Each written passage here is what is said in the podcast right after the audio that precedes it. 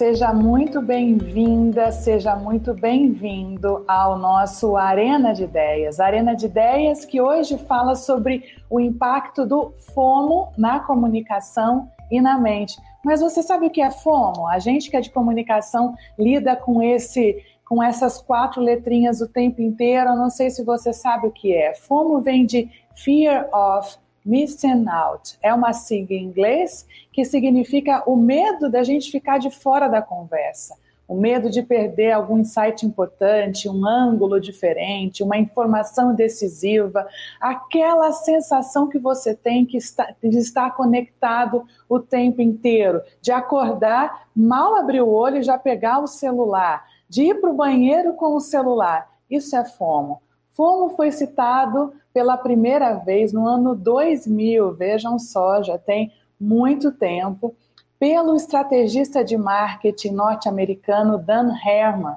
E nos anos seguintes, pesquisadores de Harvard, pesquisadores de Oxford, definiram FOMO como um grande desejo de a gente estar conectado com os outros, com o que os outros estão fazendo fazendo parte desse universo todo. E é nesse contexto que nós estamos cada vez mais acelerados, super conectados, internet de alta velocidade, vários aplicativos, várias funcionalidades dos aplicativos a cada segundo surgindo, a ansiedade dos usuários também acompanha com a mesma velocidade nesse mundo que tudo é compartilhado, tudo é comentado, tudo você tem que dar um like. A gente vive então uma infodemia, um excesso de informação que vem de todas as formas, de todas as direções. Existe uma pesquisa recente do Instituto Nielsen que diz que nós brasileiros recebemos em média, somos impactados em média a 3 mil mensagens. Dessas 3 mil mensagens, nós brasileiros, na média, conseguimos reproduzir na sua totalidade apenas três, mas três mil tiveram impacto no nosso cérebro.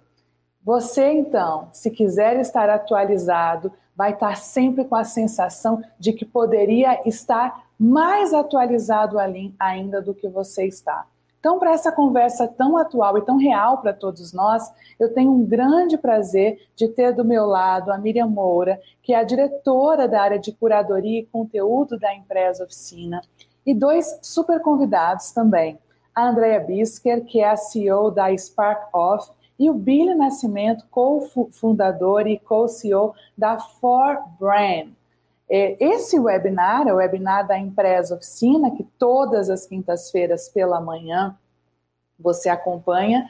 Você pode estar conosco agora pelo YouTube, pelo Spotify e pelo LinkedIn. E para receber todas as informações sobre o nosso Arena de Ideias, se inscreve no nosso canal, né? acompanhe as nossas redes sociais, porque toda quinta-feira a gente tem um super tema para vocês. Vamos então conhecer é, um pouquinho dos nossos convidados. Andrea Bisker é CEO e fundadora da Spark Off, que é uma consultoria de inovação e de tendências. Ela já há muitos anos tem se dedicado ao aprendizado e às práticas de métodos ágeis e atuação também em conselhos consultíveis, consultivos, desculpa. A Andrea ela atua como conselheira na plataforma de empreendedorismo feminino Aladas, que é uma super plataforma, e como investidora anjo em quatro startups, além de ser palestrante, uma mulher que eu tenho uma grande admiração, aprendo muito com a, a Andrea, com a sabedoria da Andrea e com a generosidade que ela tem sempre de trazer para nós temas tão atuais e com tanta habilidade de nos explicar que temas e o impacto desses temas na nossa realidade. E o Billy Nascimento, que é doutor e mestre em neurofisiologia pela UFRJ, graduado em biomedicina também pela UFRJ, o Billy, o Billy fundou a Forbrand há muitos anos, que hoje é uma empresa líder em pesquisas de neurociência aplicada ao marketing no Brasil. Ele é, é professor da ES, ESPM Rio e da FGV, lecionando disciplinas de neurociência do consumo e comportamento do consumidor em cursos de MBA e pós-graduação. Ou seja, pessoal, temos uma banca de pessoas muito capacitadas aqui para nos explicarem melhor como é que é esse FOMO. E a gente não à toa escolheu falar de FOMO na semana em que acontece o South by Southwest, SXSW, este que é o maior evento de economia criativa do mundo, festival de inovação, e que pela primeira vez em mais de 30 anos do festival acontece online.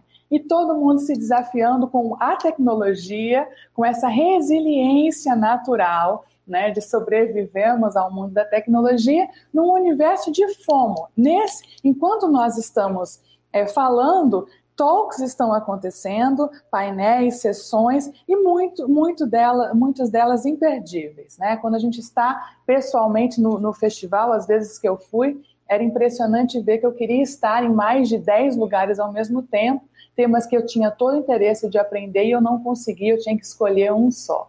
Então, nesse contexto de SXSW, que é uma fábrica de FOMO, nós estamos querendo entender como é que a gente se adapta a esse mundo pós-pandêmico, pandêmico na realidade, não é pós-pandêmico, infelizmente, é um mundo pandêmico com FOMO. São duas sensações muito distintas e ao mesmo tempo conectadas. Eu tenho a ansiedade da sobrevivência nesse mundo da pandemia e, ao mesmo tempo, eu tenho uma necessidade maior ainda de estar atualizado, seja por informações sobre a pandemia, seja sobre informações sobre todas as inovações que estão acontecendo aceleradas pela pandemia. Vamos refletir um pouquinho sobre isso, começando então com você, Andréia. Queria te chamar aqui para falar sobre como é que você vê o FOMO nesse momento da pandemia e nesse momento super acelerado aí das inovações puxadas pela pandemia. Super prazer ter você aqui conosco, Andréia.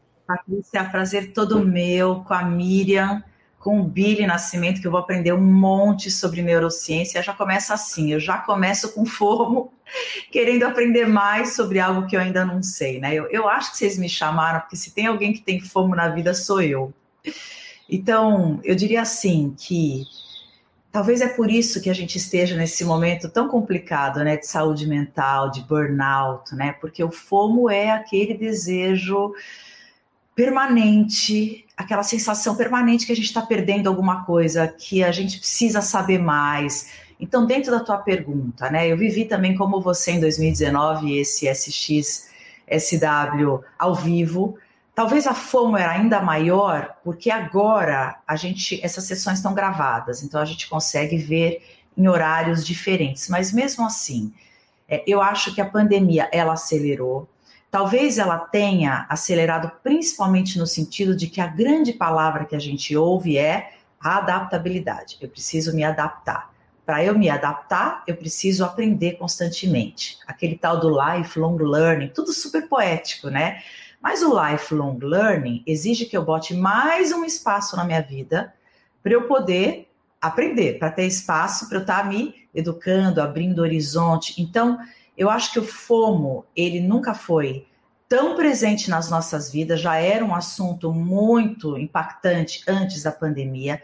Ele ficou maior ainda, porque talvez a gente tenha perdido. Sabe aquele tempo que a gente ia de, de um lugar para o outro? A gente está agora em casa. Então, todo tempo é tempo da gente estar tá olhando, buscando. É, eu vou ouvir mais vocês, tá? Mas basicamente, assim, eu, eu diria para você, o FOMO, ele está mais presente do que nunca, né? Esse medo da gente perder, da gente ficar de fora, da gente não participar. E eu vejo como algo que ao mesmo tempo impulsiona a gente para o aprendizado, é algo que a gente tem que tomar muito cuidado, porque ele acelera ainda mais a nossa ansiedade, né? Então eu acho que é algo para a gente discutir aqui como é que a gente lida com ele e o transforma em algo menos ansiolítico. Talvez o Billy tenha a resposta para a gente, mas só para a gente começar essa nossa conversa muito boa essa sensação que você coloca, né, da necessidade que a gente tem agora de aprender ainda mais, a gente tem uma necessidade de buscar informação que é crível, que é de credibilidade nesse momento da pandemia. Eu, eu sinto que eu, eu sinto a necessidade de checar ainda mais a informação, que antes eu não tinha tanta necessidade assim, ou não me parecia tão visível a necessidade de checar, mas durante a pandemia todos nós precisamos ter esse double check da informação, então isso já acelera a ansiedade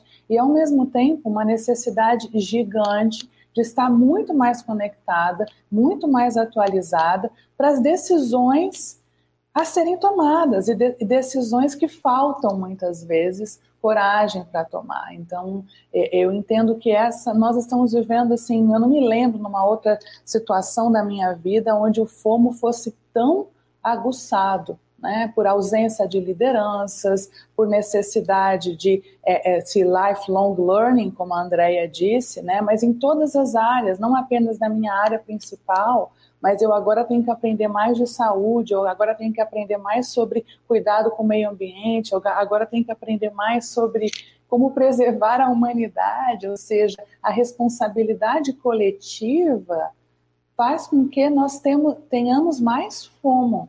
Né? E aí, queria entender, Billy, se faz sentido isso que a gente está colocando, é, e como é que você vê aí agora como um biomédico falando, um neurocientista falando, como é que isso funciona no nosso cérebro?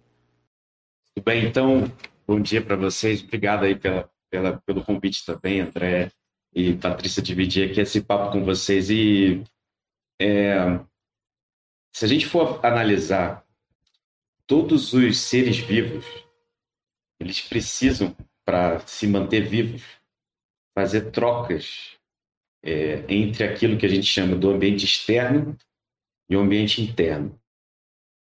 O ambiente interno ele é sempre mais complexo. O ambiente interno é sempre aonde essa, essa máquina viva, né, sei lá, está operando.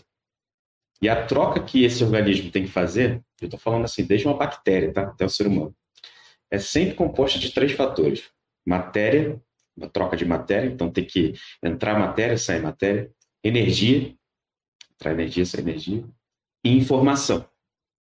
Por que, que isso é importante para a vida, né? Porque se você for analisar uma pequena bactéria, né, uma simples bactéria, ela precisa ter mecanismos de detecção de informação do que acontece no ambiente externo e do que acontece dentro do ambiente interno dela. E ela vai se gastar energia, né, ela vai se mover para ir detectar onde está ali o potencial de alimento para ela ou onde está o potencial de ameaça para ela sair. Então, intrinsecamente à vida, a troca de informação ela é presente, né? A ponto da gente ter uma molécula DNA cujo o único objetivo que existe é levar informação, né? Diferente de outras moléculas que você tem até outras funções, essa molécula só tem uma função: levar informação do, desse ser ou dessa espécie né, para o futuro. Então, é, quando a gente fala dessa necessidade de é, estar inteirado das, das informações, das questões, né, e o FOMO como uma consequência de uma resposta a não estar conectado a essas informações, é, eu acho que a primeira coisa é interessante de notar é que isso não é uma exclusividade do nosso tempo.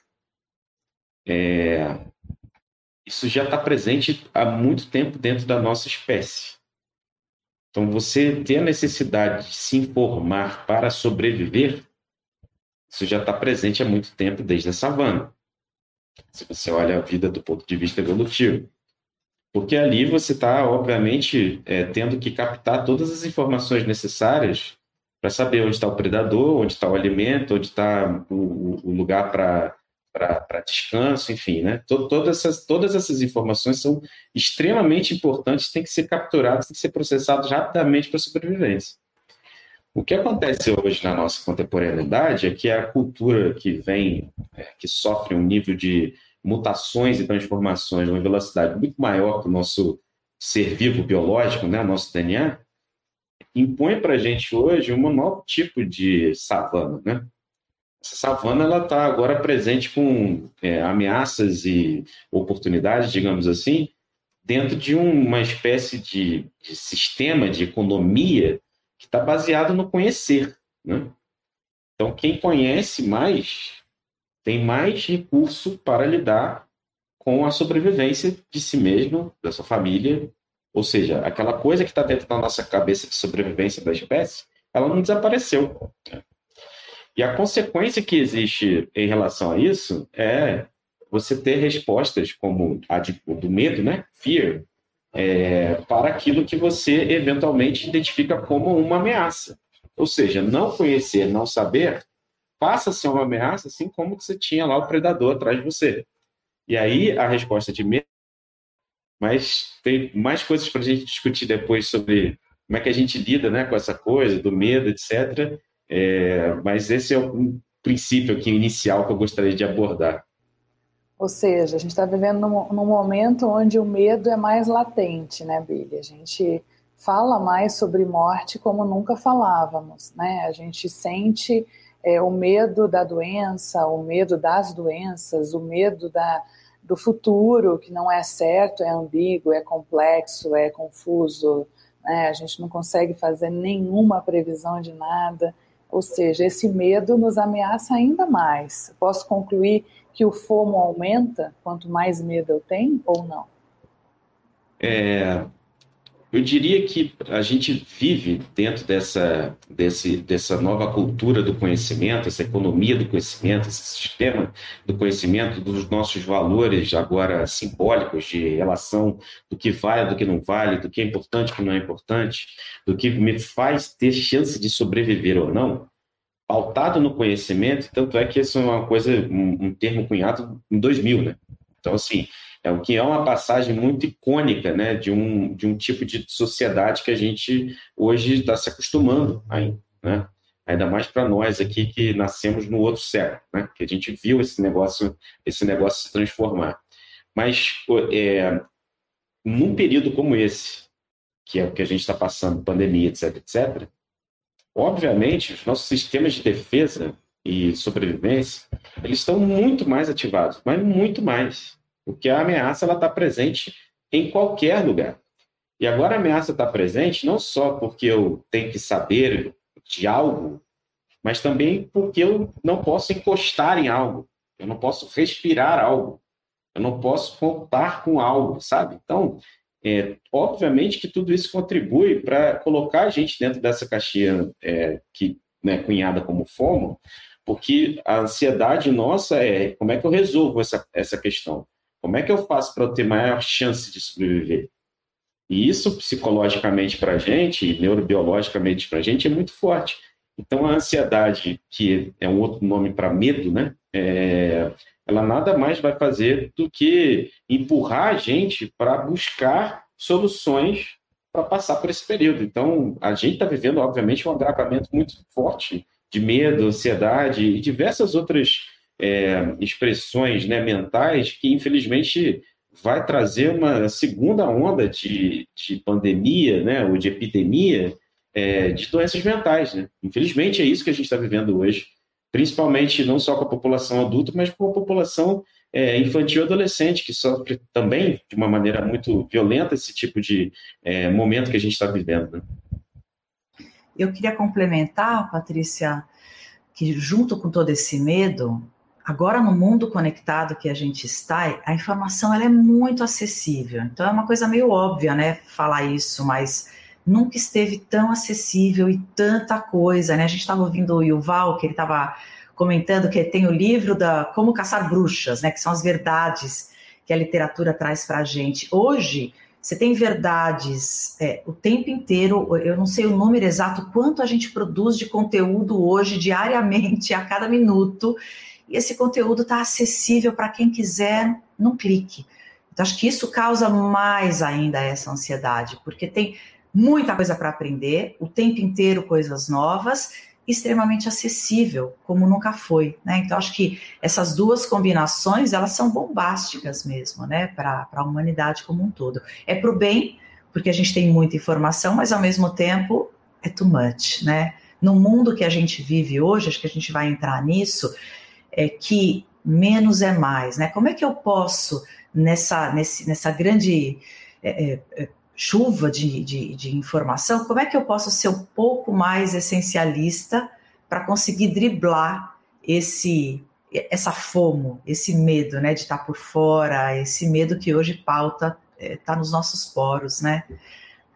É, e é interessante o seu ponto de vista muito, Andréia, também, porque a gente percebe duas tendências né, no, nos grandes grupos de mídia. Um é da, de você investir mais no nicho, né, de você ser muito ter um, um grupo de mídia onde você possa ter o poder da seletividade, oferecer para o seu leitor é, informação onde ele possa de fato escolher por que eu quero todo dia ler essa newsletter, porque ela vai me trazer um ângulo específico sobre esse aspecto. Né? E, ao mesmo tempo, a gente percebe uma outra tendência, que é do detox, do detox informacional. Né? Então, a gente percebe é, muito essa questão, é, e a gente tem visto grandes é, líderes globais na área de tecnologia, né, se pronunciando, inclusive, sobre a educação dos seus filhos. Né, então, isso começou é, é, lá com a Melinda Gates, por exemplo, falando como ela educa as crianças né, em relação a, a menos tecnologia, e a gente viu vários líderes, né, mulheres e homens falando sobre isso, vários documentários falando sobre isso. Então, você tem de um lado, essa questão de ser mais seletivo, eu tenho uma overdose de informação à minha disposição, como eu não tinha, né? Mas ao mesmo tempo, eu, eu, eu, como leitora, como cidadão nesse mundo hiperconectado, tenho que ser mais seletivo na minha escolha. Né? E ao mesmo tempo, você tem essa questão do super consumo de tecnologia falando, opa, peraí, menos, menos, você tem todo um conceito mindfulness, você tem todo um conceito de estar mais próximo consigo mesmo, né, para tentar dar um equilíbrio é, nisso tudo, nessa ansiedade, nessa overdose de ansiedade aqui dentro da gente, né. A Miriam caiu, acho que teve um problema de internet e voltou aqui, Miriam, estamos falando sobre essa ansiedade, queria trazer para você aí, para você poder colocar seu ponto de vista também.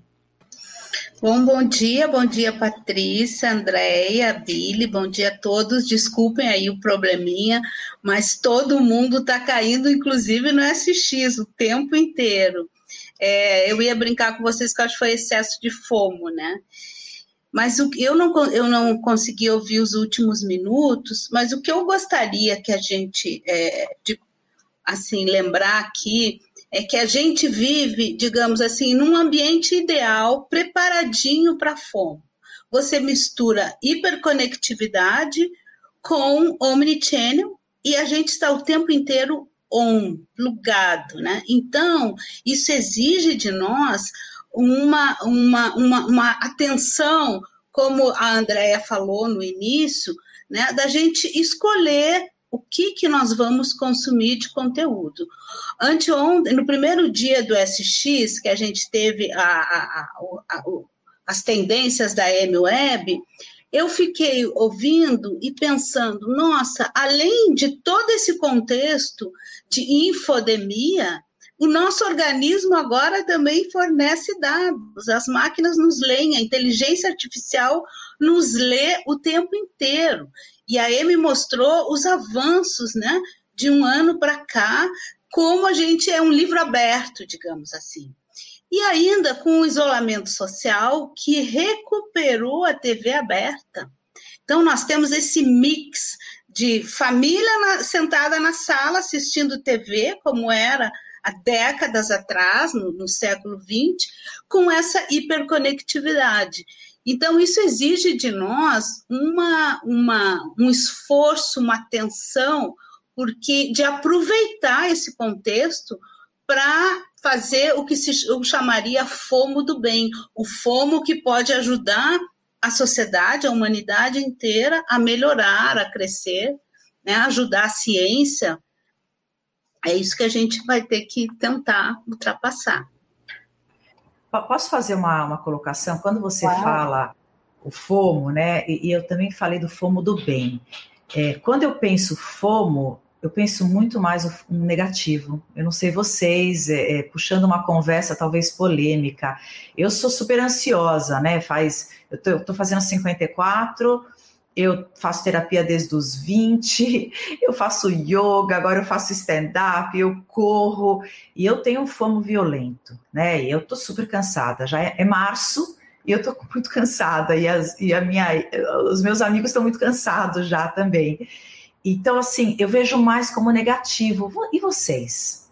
É, é, vocês veem como. Eu não sei se as pessoas muito ligadas, as, as menos ligadas, o FOMO é bom. Não sei se o Billy pode responder isso para a gente, mas eu tenho uma visão ainda um pouco negativa. FOMO, eu, eu tento. Eu, eu, tenho tentado me curar do meu FOMO. Acho que essa é a minha, o meu resumo. Eu, eu, eu, na realidade, me alimento do meu fomo. Eu acho que eu não saberia viver, eu não sei viver de outra maneira se não for por essa super conexão o tempo inteiro com tudo. Isso é a minha gasolina, é, eu acredito. O Billy está tentando explicar que isso é sobrevivência, então eu vou acreditar nele. Mas, assim, é, eu acredito eu acho que, que é mesmo é... quando eu não sinto assim, a necessidade, o medo eminente é, eu tenho dentro de mim essa curiosidade. Eu acredito que a, a, o, lado positivo do FOMO é a curiosidade que nos nutre para ir além, para perceber um ângulo que eu não percebia, para fazer uma pergunta que muitas vezes passou batido, né? para ver de novo. É, um, ler de novo um livro, eu, eu, adoro isso, né? Assim, eu acho que é, eu acho, eu vou pelo lado positivo. Agora, é lógico que para isso eu tenho que o tempo inteiro tentar administrar aquele vulcão que está dentro de mim. É, e acredito que eu acho que com o passar do tempo, né, André, a gente vai aprendendo um pouquinho a serenar algumas coisas, né? Eu que estou vivendo um South By pela primeira vez, não estando lá presencialmente, mas coincidiu, por exemplo, de eu estar com um problema que o meu filho está tá doente. Então, eu, os dois primeiros dias de South By, eu não acompanhei, eu estava dentro do hospital com ele, não consegui acompanhar. Isso para mim foi uma, um momento em que eu falei, ok, é o, o, festival que eu mais espero no ano, entre tudo que eu vejo, mas existe uma, um fumo nosso, né, para quando vem o South By. Você tem um line-up que você faz com cuidado, e aí você tem que saber falar, ok, não deu, não deu. Então, assim, acho que tem uma questão de você é, é tentar o tempo inteiro administrar o seu fumo interno, né, mas identificando, tentando canalizar é, para a curiosidade. É lógico que isso é, é como é, não é romance, né? Isso tem que ser uma prática diária e muito difícil. Billy, desculpa, eu te cortei. Nada, imagina, que eu tinha um problema aqui, não estava tá, conseguindo liberar o microfone. Assim, classicamente, o que a literatura da área de psicologia e neurociência define FOMO é como uma coisa negativa, né? É, é, por provocar esses sintomas de, de ansiedade, de medo, né, de é, e por outro, por outro lado, isso acabar causando né, sintomas de compulsão mesmo. Né? Então, essa coisa de você checar N vezes a rede social, checar N vezes o e-mail, tá, tudo isso está dentro desse, desse contexto da, dessa sigla aí que foi cunhada lá atrás. Né? É, e é, é, é claro, como a Patrícia está colocando, que o nosso mundo atual, a busca de informação, de conhecimento, ela é uma necessidade e isso tem que fazer parte né, de uma é, dos nossos desejos e vontades, né, digamos assim. Se você está fora disso, você não está adequado para essa sociedade que a gente vive.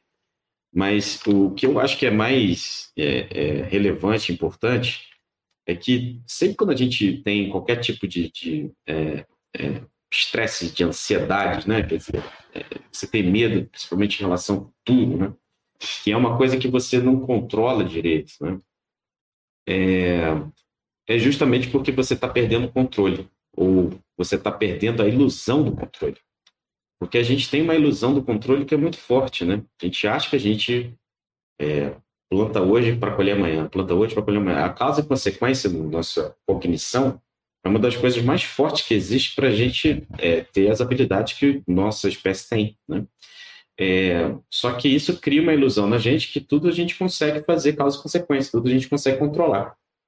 E a gente não consegue controlar, né? Ponto. Amanhã a gente pode escorregar no banheiro, bater a cabeça e, sei lá, ficar paraplégico. É, a gente pode... Pandemia, né, Ou aparecer uma pandemia. Ou aparecer uma pandemia, exatamente. Então, assim, é, o que eu acho importante para essa nossa essa dinâmica dessa, dessa economia de conhecimento é entender que, um, a gente não tem como saber de tudo. É, o atestado a esta ignorância é, que não é uma ignorância, é, digamos assim, que você se acomodada, mas é uma, é uma ignorância de iluminação, sabe? Você, você chegou à conclusão que, ponto, não tem como dominar todas as áreas do conhecimento, não tem como dominar todas as informações, não tem como saber sobre tudo. Cria, na, na minha é, visão, a necessidade de conexão com o outro, que esse sabe o que eu não sei. Acho que o principal problema dessa dinâmica que a gente vive hoje é o isolacionismo que a gente vive dentro desses contextos mentais de querer resolver tudo e controlar tudo, sabe? E, na verdade, o que a gente tem que parar e refletir é, cara, eu não sou nada se eu não tenho outro. Nós vivemos numa grande teia de relações. E se essa teia de relações não funciona, já era. Então, eu sozinho, esquece, não preciso ficar checando um zilhão de jornais todo dia, um zilhão de coisas todo dia.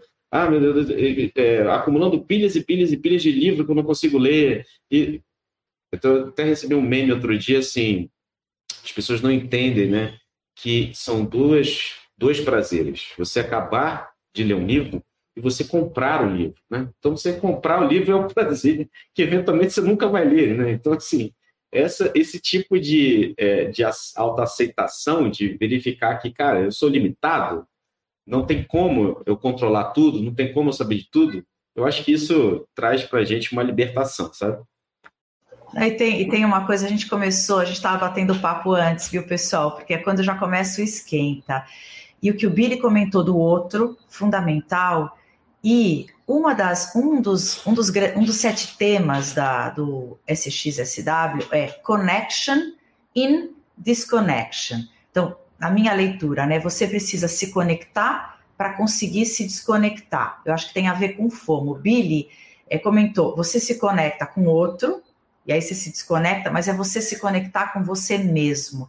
Então, a gente estava comentando da palestra do Yuval ontem, uma das mais apreciadas, junto com a palestra da Amy, que também foi super bacana, mas o Yuval, ele conta, não nessa palestra, mas ele conta que ele, duas, é, uma vez por ano, ele se afasta é, de todos e ele fica super centrado nele mesmo, ele tenta ir na Índia, faz todo um, um processo é, de ficar um mês sem falar, de olhar para dentro, e diariamente, duas horas por dia, ele se desconecta para se conectar com ele mesmo, onde uma das coisas que a Patrícia trouxe, a capacidade do Yuval de conseguir conectar pontos, e ele fala que é porque ele faz essa pausa.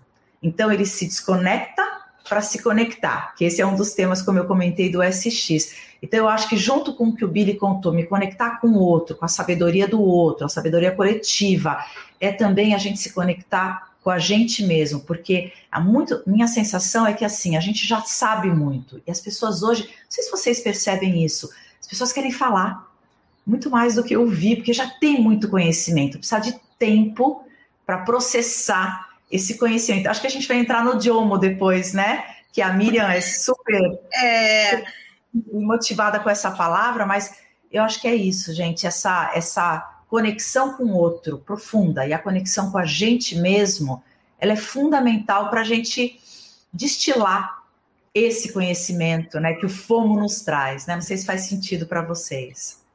Faz todo sentido e eu uh, estava ouvindo o Billy e pensando o seguinte, eu percebi assim os efeitos já no SX eu, é surpreendente a, a, a sororidade que rola ali no chat. É, sabe, as pessoas se ajudando muito, até em relação à tecnologia. Então, isso eu acho que é um, nesse contexto de pandemia, todo tempo as pessoas não têm não têm vergonha de dizer olha eu eu, eu, eu, não tô para mim trancou trancou para vocês não faz assim fulano gente do qualquer lado do mundo.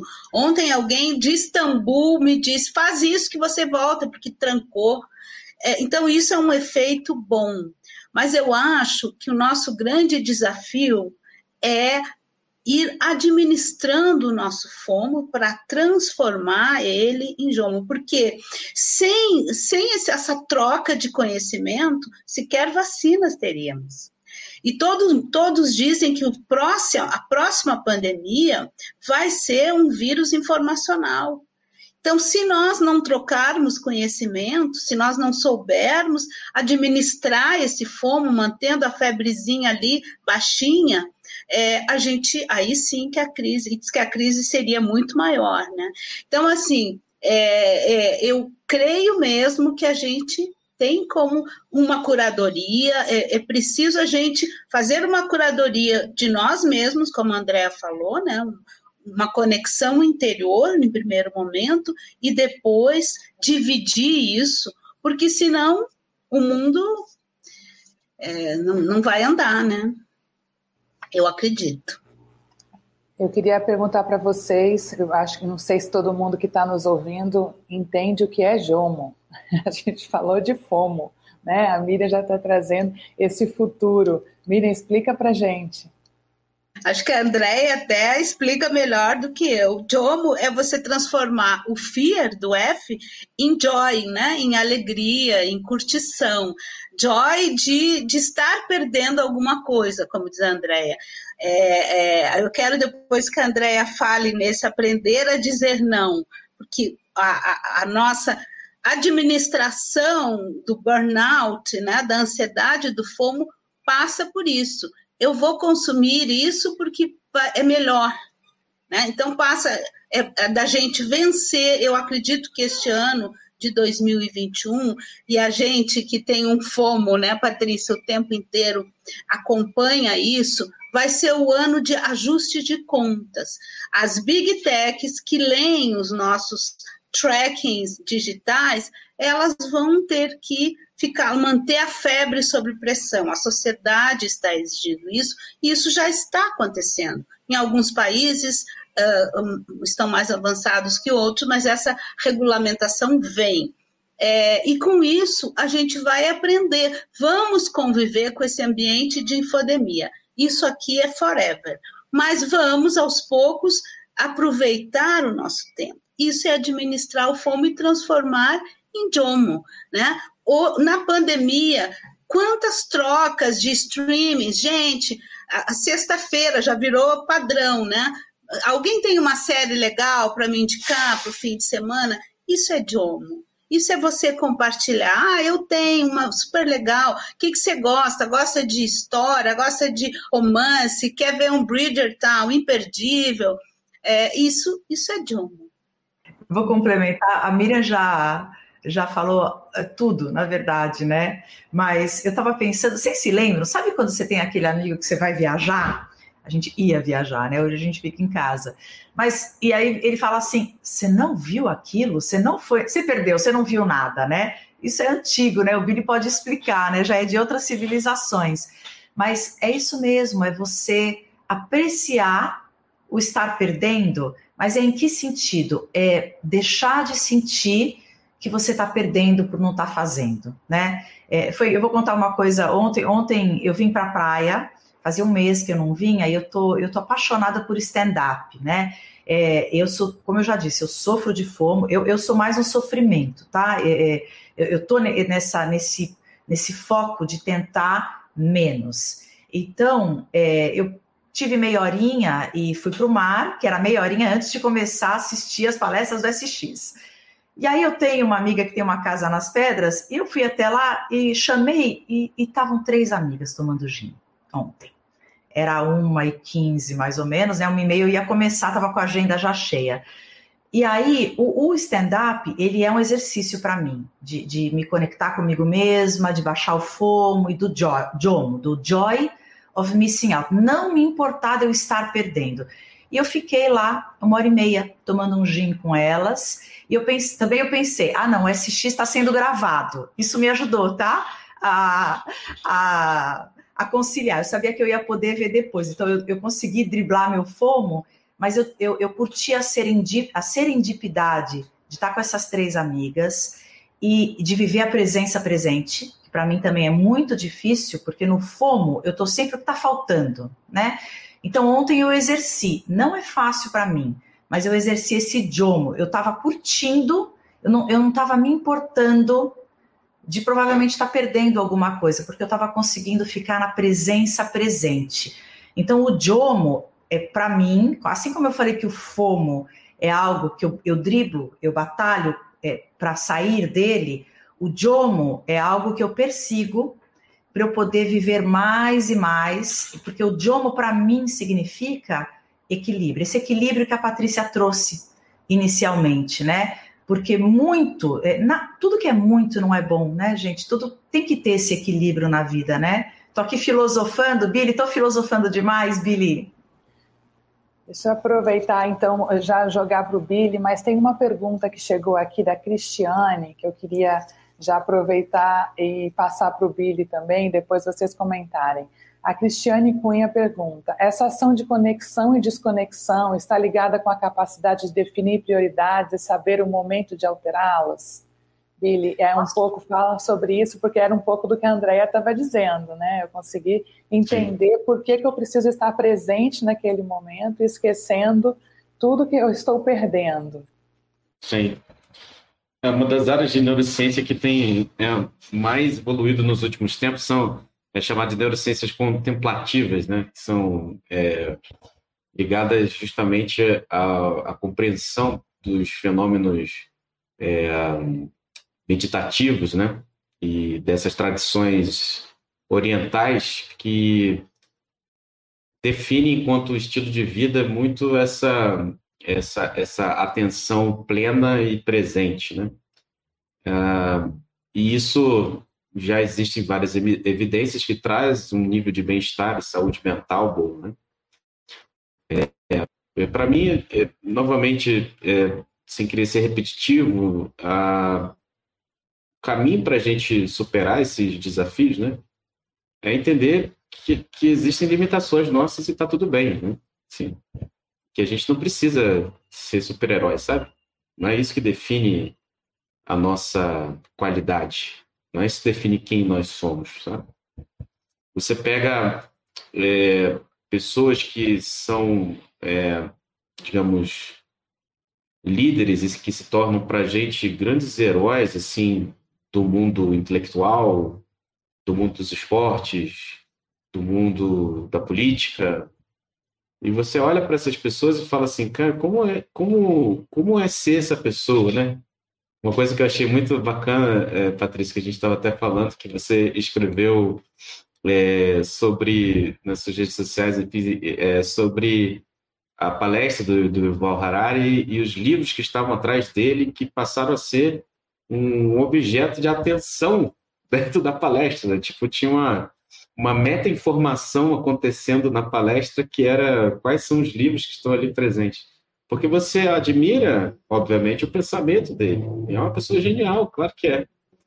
é mas, assim como ele é genial e é único, é, e aí vai parecer até piegas que eu vou falar, cada um de nós aqui é único também, sabe?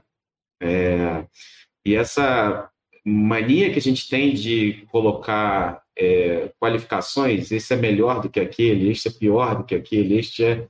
E veja, não estou de novo sendo assim ingênuo e naivo achando que é, não existe maldade, não, tá? Existe coisa ruim, existe maldade, mas eu acho que a gente precisa encontrar esse equilíbrio, né, que, é, que a André estava colocando, que é você parar um pouco e, e, e entender o seguinte, ok, é, o conhecimento ele é importante para meu tempo, minha, minha vida hoje. Mas eu posso escolher coisas. E toda escolha é não escolha, né? Então, toda vez que eu estou escolhendo, eu estou não escolhendo. E está tudo bem, porque vai ter coisa que eu não vou aprender, não vou saber, né? E eu acho que para mim isso é, é, é, viver com sabedoria, sabe? É sair dessa dinâmica de exigências e e, e compulsões e ansiedades, etc. E, e, viver em paz, sabe? Que é o que a gente precisa nesse momento ainda de, de pandemia, etc. O que, que a gente mais deseja? É vacina? Não sei a gente, a gente quer, isso seria né, na linguagem do, de negócios, né, aquela a questão tática operacional, né? Estrategicamente o que a gente quer? A gente quer paz. É isso que a gente quer, sabe? Eu acho que alcançar isso é entender essas limitações, entender que perder as coisas é normal, não tem problema nenhum. É, e você pode buscar aquilo que seja mais adequado para você, no seu tempo, na sua maneira, no seu jeito de ser. Isso não vai fazer você uma pessoa menor, porque o Yuval Harari, né, que, já, é, que é uma pessoa que é muito citada e é um grande herói intelectual, ele não sabe tudo. Ele não sabe de tudo. Tem muita coisa que ele não sabe. E ele está em paz com isso. E é por isso que ele é quem ele é. Porque ele não sabe tudo, né? Então, Desde Sócrates a gente já escuta isso, né? Então a sabedoria está onde só sei que eu nada sei, né? Então essa, essa para mim, eu acho que é a, é a grande sabedoria que a gente tem que buscar nesses tempos atuais. E quanto mais eu sei, eu nada sei, né, Billy? Eu queria complementar só com a, com a pergunta da, da Cristiane. Cristiane, tem uma coisa que é curiosa que a gente fala as prioridades, né? Quem tem muita prioridade não tem nenhuma prioridade, né? Tem um livro que me ajudou muito, eu estou relendo agora, e ele chama Essencialismo. É um livro que ele fala sobre a disciplinada busca por menos do Greg McKeown. Chama Esse Essencialismo, ele fala exatamente o que o Billy acabou de dizer. Quando eh, eu tenho que escolher, eu perco, né? Eu perco, porque é, é um caminho que eu, é, não dá para abraçar tudo, mas essa perda ela pode trazer ganhos futuros, porque eu fico mais focada e, e, é isso que pode vir a trazer aquele idiomo que a gente estava conversando. E as pessoas dão muito mais valor quando você sabe escolher. E sim, você colocou, eu preciso me conectar com os meus desejos, com aquilo que é importante para mim, com o meu propósito, para poder escolher. Então, tem a ver sim com priorizar. Agora, se você está nessa busca, como eu, leia esse livro, Essencialismo. Eu acho que ele não estava na estante do, do Yuval, porque o Yuval já tem isso na cabeça dele. Ele não, eu ainda preciso ler algumas vezes para incorporar isso na minha vida. Mas é um livro muito legal para te ajudar a fazer essas escolhas sem aquela dor da perda. A vida é escolhas, né? A gente não tem como falar que tem momentos que eu escolho, momentos que eu não escolho, né? É o tempo inteiro, não tem um minuto que a gente não faça uma escolha, né? E... Esses dias é, eu estava ouvindo uma sala no Clubhouse da Andrea, é, aquela sobre ageful versus ageless, há uns poucos dias, e conheci lá a Ana Flávia Ribeiro, que é, assim, é, ela, ela tem uma sala, ela tem um site sobre polímata. E aí eu fiquei pensando que hoje, até o conceito de ser polímata, ou seja, antigamente, na antiguidade, Leonardo da Vinci sabia matemática, astronomia, era um polímata, tinha um conhecimento. Hoje, é, nós vivemos num mundo de tanto conhecimento, de tanto conteúdo, que é você não tem problema em você ser um polímata, digamos, nas suas escolhas. Então, é, uma das coisas que eu acho que já subiu no patamar nosso, nós já valorizamos, é este, essa, você ser focada, você focar no que é importante, escolher, escolher teus, teus, como você vai passar seus minutos, seus fins de semana, que para muitos a, a, a, a, proximidade do fim de semana é um fomo. Ai, meu Deus, como é que eu vou? Eu quero aproveitar meu fim de semana, Lembram quando a gente, nas primeiras viagens ao exterior, eu tinha um fomo de conhecer tudo, morri exausta de tanto caminhar, percorrer museus, isso é fomo.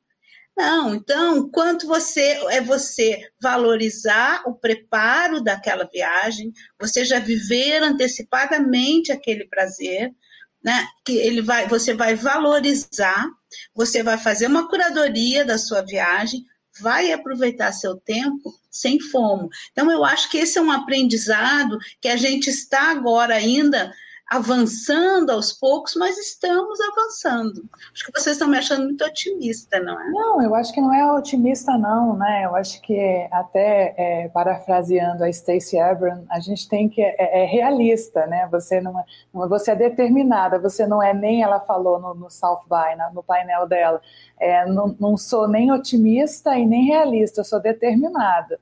Eu estou, como diz o Billy, entendendo as minhas limitações e sendo determinada a viver o momento. Né? Eu lembro que né, quando a Miriam fala de viagem para o exterior, dá até uma agonia interna, assim, né? Mas eu lembro que uma vez um colega falou para mim: "Você vai ficar em Paris dormindo em euro?" Eu olhei para ele e falei, cara, eu tô tão cansada, eu tô tão cansada, qual o problema? Deixa eu dormir em euro, eu quero dormir. Como será dormir um dia inteiro em Paris? Eu quero dormir em Paris. Dane-se eu tô dormindo em euro. Dormir em real é mais barato, mas eu quero dormir em euro. Eu vou dormir o dia inteiro porque eu estou exausta. Então, assim, é, eu acho que são escolhas, né? E que às vezes você acha, poxa, que besteira que eu estou fazendo, mas ok, eu perdi aquele dia, talvez perdi, mas ganhei muito mais no dia seguinte de estar com meu cérebro tranquilo e meu corpo tranquilo também. Mas tem uma pergunta aqui do Bruno Rodrigues. Bom dia. Discussão atual e super essencial. A necessidade de estar sempre conectado pode aumentar a propagação de fake news na medida em que as pessoas absorvem muito conteúdo e repassam sem checar? É, quem quer falar sobre isso? Acho que Miriam pode comentar, enfim, mas Billy, Andréia, fiquem à vontade também. Eu, eu, acho que sem dúvida, e talvez eu tô, eu tô na metade da palestra do Yuval, que eu acordei mais cedo para rever, porque como eu disse para vocês, eu fiquei tomando gin ontem na hora da palestra. É, e ele falou sobre isso, né, Miriam? Não sei se você pode dividir com a gente que os fake é. news já existem desde as épocas medievais, né? É, desde, desde a gente até fez um post, não foi, Patrícia, sobre isso, desde a invenção, a primeira revolução lá no século XV, a invenção da tipografia, né? Quando a imprensa surge a imprensa escrita, então com isso você é, repassa, reproduz o conteúdo, né? As informações. É, essa questão, eu acho que é uma das mais é, delicadas e a gente está sentindo isso é, agora com as informações sobre a pandemia. Quantos de nós que nos assim estamos constantemente consumindo e produzindo conteúdo, muitas vezes você fica, será? É aquele será, né? Exige sim, vai exigir um, um avanço na habilidade de checagem. E vai muito além das agências de checked fact vai muito além disso. Vai, vai passar por uma conscientização global, né, da gente revalorizar ou prestar atenção na, em, em, fatos mais checados, mais testados, né? Porque a verdade é um conceito que exigiria vários outros é, debates nossos aqui, né? É, é, mas a gente sim passa por isso passa pelo, pela regulamentação. Eu, eu acho que a, a, o nosso aprendizado como sociedade é nós aprendermos esses códigos do mundo digital. Ainda não temos, ainda não chegamos lá. Né? E eu senti ontem, na, na palestra do Yuval, ouvindo ela, a, a nossa nova ídola, né, Patrícia? Guru, ela, ela falava muito isso. Né? Esse aprendizado nos Estados Unidos está sendo, está acontecendo numa sociedade dividida. Ela, ela enfatizou muito isso. Então é mais complexo ainda.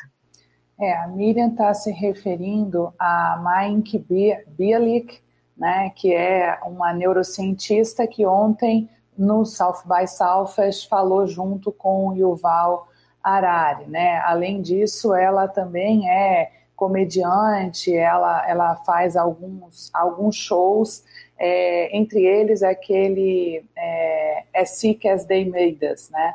É, enfim, mas eu acho que a gente vive isso no nosso país também, a questão do FOMO, muito no nosso país, né? A questão e o, e o Val e a, e a Maylin que falam sobre isso no painel, que no painel que eles fizeram ontem, que é a questão de toda essa massa de desinformação, o quanto isso gera em nós mais descrédito e mais a necessidade de saber se eu estou de fato me, me, me, é, buscando criar a minha bagagem crítica em cima de informações verdadeiras. Né? E eles falaram também quanto desde o início da, da civilização que as fábulas ou as ficções tem muito mais atração do que as informações basicamente científicas, né? Então, é muito mais fácil acreditar numa ficção do que acreditar numa informação meramente científica, né? E, e até o Yuval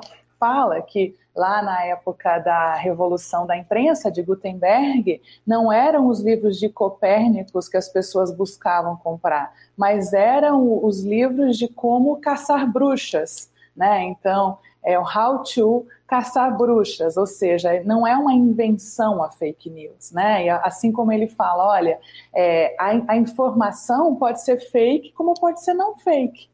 Né? O que vai, depende de você essa checagem, esse poder seletivo. Né? Isso nos impõe uma responsabilidade muito maior nesse mundo de infodemia que nós estamos vivendo. Né? Billy, você quer comentar? Não, é porque isso, isso tem um, um processo de agravamento muito forte por conta daquilo que foi desenvolvido para é, uma melhor experiência digital e que levou, na verdade, a um, uma, uma consequência não esperada e muito danosa. Os algoritmos que personalizam e customizam a experiência digital, eles acabam fazendo com que a pessoa viva dentro de uma bolha de informação que é aquela que ela só consegue enxergar. E isso vai se reforçando cada vez mais pelos próprios algoritmos, fazendo com que a gente enxergue o mundo só de uma forma a gente está sendo impedido de observar o mundo de outras formas. Então, se no, na primeira era da comunicação a gente tinha comunicação de massa ditando como a gente tem que pensar, é porque ali você tinha a única fonte de informação, agora que a gente tem a liberdade de ter informação é, e, e, buscar essa informação de maneira né, é, é muito mais livre, você tem, na verdade, a, a, ditadura do algoritmo que vai te empurrar sempre para uma forma de pensar. E aí, nesse espalhamento de fake news, a coisa que é mais interessante é que é, você não espalha fake news porque você sabe que é fake news, né? Acho que tem uma coisa que é, que é, que é tão simples como essa. A pessoa é, coloca as coisas para frente porque ela acha que aquilo é verdade. Mas por que, que ela acha que aquilo é verdade? Essa, essa para mim, que eu acho que é a pergunta que a, que a gente tinha que estar se fazendo, sabe? Por que, que a pessoa coloca para frente aquilo? Porque aquilo está indo de acordo com o que ela já tem de pensamento prévio. Então, esse viés que existe comportamental da gente reafirmar aquilo que a gente já sabe, já conhece ou já pensa, é o que propaga essa, essa inúmera quantidade de informações falsas. E aí a pergunta é, tá, mas por que, que as pessoas então têm essas crenças? E aí, quando a gente vai entrar dentro desse caminho de compreensão dessas crenças e valores que as pessoas têm, aí eu acho que a gente entra dentro da, do, do, do cerne da questão do porquê que hoje tem tanta gente falando que a Terra é plana. Porque assim, a gente pode olhar para essas pessoas com desprezo, é, mas essa é a forma, na verdade, errada para que eu considero da gente olhar para esse tipo de gente. A gente tem que entender de onde está vindo esse processo, sabe, de criação dessa crença. Está vindo de algum lugar, está vindo de falta de, está vindo de uma de uma doença social que a gente está vivendo. Então isso é consequência, isso é febre, né? Como a Miriam colocou, isso é febre da, da nossa sociedade pessoa ser anti-vax, né, ser terraplanista, ser não sei o quê, tal, tal, tal. Isso, isso comprova que a gente está doente enquanto sociedade. Não deu certo, né? Então, assim, não está dando certo. É óbvio que eu não, não, não quero também, Mira, ser uma pessoa aqui do, do pessimista que fala, não, não tem jeito, vai estar tá tudo piorando. De forma nenhuma. Mas é, buscar identificar né, esses problemas e o cerne do problema para a gente criar solução, sabe? Porque se a gente ficar também achando que está tudo muito bem, e eu sei que você não está fazendo isso também, mas muita gente faz isso, achar que está tudo muito bem, que a tecnologia está revolucionando, que a tecnologia está trazendo tudo, então não é isso que está acontecendo, né? Está, tá, infelizmente, criando também é, consequências que a gente não esperava. E essa, lidar com essas consequências agora é, de novo, para mim, a grande sabedoria que a nossa sociedade tem que se impor. É, eu acredito, eu, eu, estou acreditando que a pandemia é o momento em que nós estamos apertando a, as teclas contra o Alt Del de todos nós para poder reconstruir é, um outro momento enquanto sociedade. Eu quero acreditar que isso está em curso, sim, né? Mas, pessoal, olha só, a Arena de Ideias sobre esse tema poderia durar o dia inteiro, mas a gente está chegando ao fim e é um grande prazer ter essa aula com vocês, um monte de pergunta é, enviaram aqui para mim. A gente vai, já está nos nossos canais. Se vocês puderem depois, Andréia, Billy, Miriam, responderem lá nos canais para as pessoas poderem ter aí a visão de vocês. É, eu queria passar para vocês para as considerações finais, rapidinho. É, podendo conversar com, podemos conversar com você, Andréia? Podemos, sim. Sempre acaba sendo comigo pela letra A, né? Tinha que chegar cedo na escola já, que era sempre. Tinha uma que era Ades, que era antes do que eu, mas vamos lá. É, Patrícia, primeiro, muito legal estar aqui com vocês, maravilhoso conhecer o Billy. Tenho mais uma coisa aí para conhecer. Já fiquei com fomo do nome daquela mulher que você falou de realista, otimista. Já quero conhecer mais. Eu queria finalizar dizendo: quem está assistindo com a gente o SX, eu assisti, uma das palestras que eu assisti é, foi sobre é, é, a refundação do capitalismo. Eu acho que é uma das histórias que a gente está conversando aqui, como está doente mesmo a nossa sociedade, como a gente tem que rever. E o líder, é, quem, quem, palestrou foi um cara chamado Gilbert Joly, e ele justamente fala desse Jomo. Ele conta que ele era o CEO da Best Buy, ele subiu né, nas montanhas que ele subia na carreira dele, ele olhou e falou: Meu Deus, qual é o meu propósito? Para onde eu estou caminhando, né? Então, acho que propósito tem a ver também com tudo que a gente está conversando. E ele parou, ele se juntou, ele entendeu que estava faltando espiritualidade na vida dele. Líderzão, Best Buy, gente, varejão. E ele se uniu com outros é, CEOs e fizeram durante dois anos uma jornada é, para é, onde o foco era respirar, dar um tempo, meditar, entender para valer as decisões que você quer tomar a partir de agora, os valores da cultura, o legado que você quer deixar. Então, eu acho que dentro do que a gente conversou, o FOMO, ele às vezes tira da gente, a gente vai fazendo, né? Então, eu acho que o momento mesmo é tentar exercer mais o idiomo, porque o FOMO ele já está aí. Acho que a gente já nasce com FOMO, né? Então, é exercer essa pausa, né, que ela é extremamente necessária, eu acho que para a nossa sobrevivência mesmo. Então, eu estou nessa, estou buscando isso, sou a fome em pessoa. Se eu conseguir ou não, eu vou, vou contando para vocês. Prazer estar tá aqui. Patrícia, Miriam, muito obrigada pelo convite. Andréia, volte sempre, sempre, sempre. É um prazer ter você aqui. É, eu queria passar para você, Billy, para suas considerações finais aí pela ordem alfabética, então. Obrigado. Primeiro, agradecer fortemente pelo convite e essa oportunidade de novamente estar aqui com vocês na Arena de Ideias. Acho que é um daqueles poucos momentos que a gente é, tem prazer mesmo né, de parar um pouquinho para discutir ideias, coisas que acredito que a gente está com uma necessidade enorme na nossa sociedade nesse momento de discutir. Né? É, e, obviamente, conhecer a André, conhecer a Miriam também, a Patrícia já conheceu há tempo, e, e, é, e criar essas pontes que eu acredito que são as coisas mais ricas, né?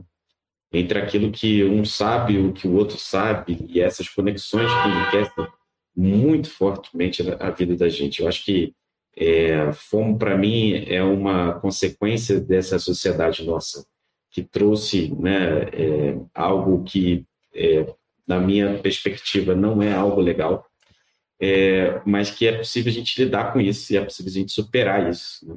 É, preciso, é, é possível viver no John, né? É possível viver na alegria de não saber de, sobre coisas. E, e para mim, eu acho que o, o recado, assim, é buscar sabedoria é buscar entender quem a gente é enquanto é, ser limitado, né? E, obviamente, estar disponível para interagir o máximo possível, mas sem a exigência de ser alguma coisa que alguém determinou para mim mesmo. Ou sem ser uma coisa que eu determino para mim mesmo. Talvez essa seja a maior é, fonte, é, talvez, dessa, dessa ansiedade. Mas é isso, agradeço fortemente. Valeu, Billy. Sempre é uma aula com o Billy, gente. Que vontade de fazer esse teu, esses teus MBAs, viu, Billy? Um dia eu chego lá. Miriam, querida, é, com você aí as suas considerações finais.